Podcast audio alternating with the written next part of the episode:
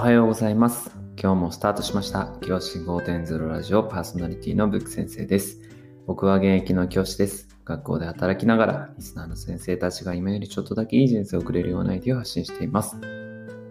より良い授業、学級経営、働き方、同僚、保護者、児童、生徒との人間関係、お金のことなど、聞かないよりは聞いた方がいい内容を毎朝6時に放送していきます。通勤の5から10分間聞き流すだけでも役立つ内容です。一人でも多くのリスナーの先生たちと一緒に良い教師人生を送ることが目的のラジオです。今回は株式投資の中でインデックス投資をしましょうというお話をしたいと思います。エピソード52、2つ前のエピソードで教師が資産を買うべきだと話をしました。そして前回のエピソード53で株式投資が必要だと述べました。今回は株式投資の中でもインデックス投資を紹介します。僕の中ではインデックス投資は学校の先生たち、普段忙しい先生たちが、まあ、手軽に最初から始められる投資法だと思っています。最初に注意です。えーまず投資というのは自己責任で行いましょう。最終的に何に投資するのか、それとも投資をしないのかっていうのは先生方の自由です。ですから、僕の話を聞いても別にいいや、やっぱり怪しいしとか、ね、あの、そういった形で思われる方はやる必要は全然ないと思います。自分で決めてみてください。株式投資への印象っていうのは、まあ、多くの人に聞くと怖いとか損するとかそういったものが多いと思います。そうですね、僕自身も実はインデックス投資、今日紹介するインデックス、インデックス投資の前、他にも、あの、個別株投資っていうものを行ってました。あのーそれで損をしているところもあります。個別株式っていうのはトヨタとかアマゾンとかそういう企業の株式を買うことな株なんですけど、そういったものを買う場合、個別株を買う場合、大きな利益を出す場合もありますけど、大きな損失を出すこともあります。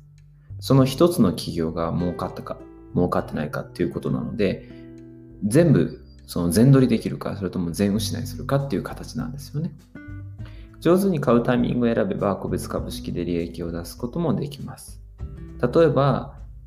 直近で言うと、コロナ、新型コロナの影響で株価が大暴落した時に買った、いっぱい買ってた人は、今ちょうどあの利益を出しているかなと思うんですよね。こういうふうにタイミングを選べば、あの個別株でも成功する可能性はあるんですけど、学校の先生のように朝から晩まで働く人にとってはそんなことは難しいですね。はい。あと、ついでに言っておくと、投資でよく出てくる不動産投資ですですね。学校に営業の電話かかってくることあると思うんですよね。あの、学校の公務員も不動産投資しましょうみたいな。ああいったものも、僕はほぼ損をすると思っています。基本的に手数料とかで損をしますし、はい。あの、僕はお勧めはしません。忙しい先生方が、で、なおかつ、投資をしたことがない初心者の方ができる株式投資で、できる方法はインデックス投資がおすすめです。じゃあそもそもインデックス投資とは何なのかっていうと、インデックスっていう指標に合わせて株式のセット商品を買う投資なんですね。セット商品なんです。なので一つの株ではありません。インデックス投資っていうのは株式のセット商品を買う投資です。例えば、あの日経平均株価とかダウとかそういうのを聞いたことが先生方はあるでしょうか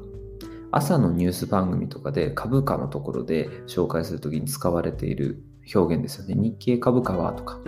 ダウはとか言ったりしますよね。あれがインデックスなんですよね。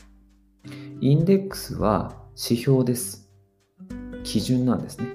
はい。指標。はい。だからその指標に沿った会社だけを詰め合わせたものをインデックスっていうんですね。はい。例えば日経だったら日経の平均を出すっていうのは、その日経っていうものに選ばれている225社の会社を丸ごと買うってことですね。インデックス投資をするっていうのは。はい。なので、あの詰め合わせパックです。基準を満たした人たち、基準を満たした、まあ、有料な会社だけが入れるインデックス投資のがインデックスになります。このインデックスなんですけど、基準に沿った会社を選んでいるということで、いいインデックス、いい基準、いい指標で選ばれたインデックスを買えば、事前に僕たち学校の先生が選別する必要なく優秀な企業の株の詰め合わせを購入することができるんですね。このインデックス投資っていうのは国が推奨するイデコにも使われています。イデコで買うことができる、イデコでの枠で買うことができる投資、信託っていうのは基本的にはインデックスに沿ったものになっています。イデコは国が準備した老後資金を貯めるための投資制度です。年金問題を抱える日本国としては老後の資金を何とでも自分たちで僕たちあの国民が自分たちの努力で増やしてほしいと思ってるわけですよね。そのため、イデコでお金を減らしてもらっては困るわけですね。イデコの枠で投資したら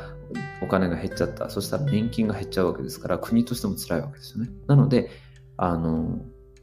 個別株なんかをイデコで買われちゃうと損する可能性が出てきちゃうんですね。結構大きく損する可能性が出てきてしまうということで、イデコの枠で買えるのはインデックス投資になっています。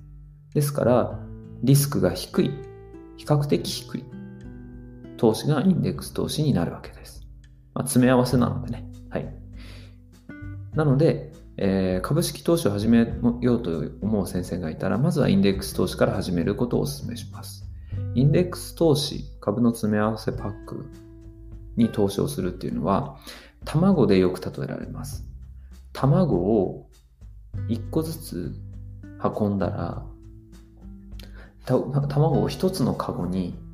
入れちゃうと、そのカゴを落としたら全部割れちゃいますよね。卵10個を1つのカゴに入れて運んだら、で、そのカゴ落としちゃったら全部割れちゃいますよね。でも、卵を2つのカゴに分けたとしたら、1つのカゴが割れたとしても、もう1つのカゴの卵が残りますよね。こういうふうに詰め合わせパックにすることで、いろんなところに分散、自分の資金を分散することができるので、リスクが比較的小さくなるっていうのもインデックス投資の魅力になります。なので、ちょっと値動きが怖い、損したくないな、大きな損したくないな、怖いなと思う方は、インデックス投資に少額、本当に少ない額から投資できますから、あの具体的に言うと100円から投資できますから、それでやってみることをお勧めします。今回の話をまとめます。将来の資金を作るために株式投資が選択の一つ、選択肢の一つになります。株式投資の中でも一定の基準で選ばれた企業をまとめ買いできるインデックス投資があります。これは値動きが緩やかで比較的リスクが小さめなので初心者の方におすすめです。ぜひインデックス投資、なんとかインデックスっていう名前のついてる商品を買ってみるのはいかがでしょうか。もし好評、もし興味がある方がいらっしゃれば、僕が買っている、実際に買っているインデックスの商品も、機会があれば紹介したいなと思っております。じゃあ今日はこの辺で、起立性着席、さようなら、また明日。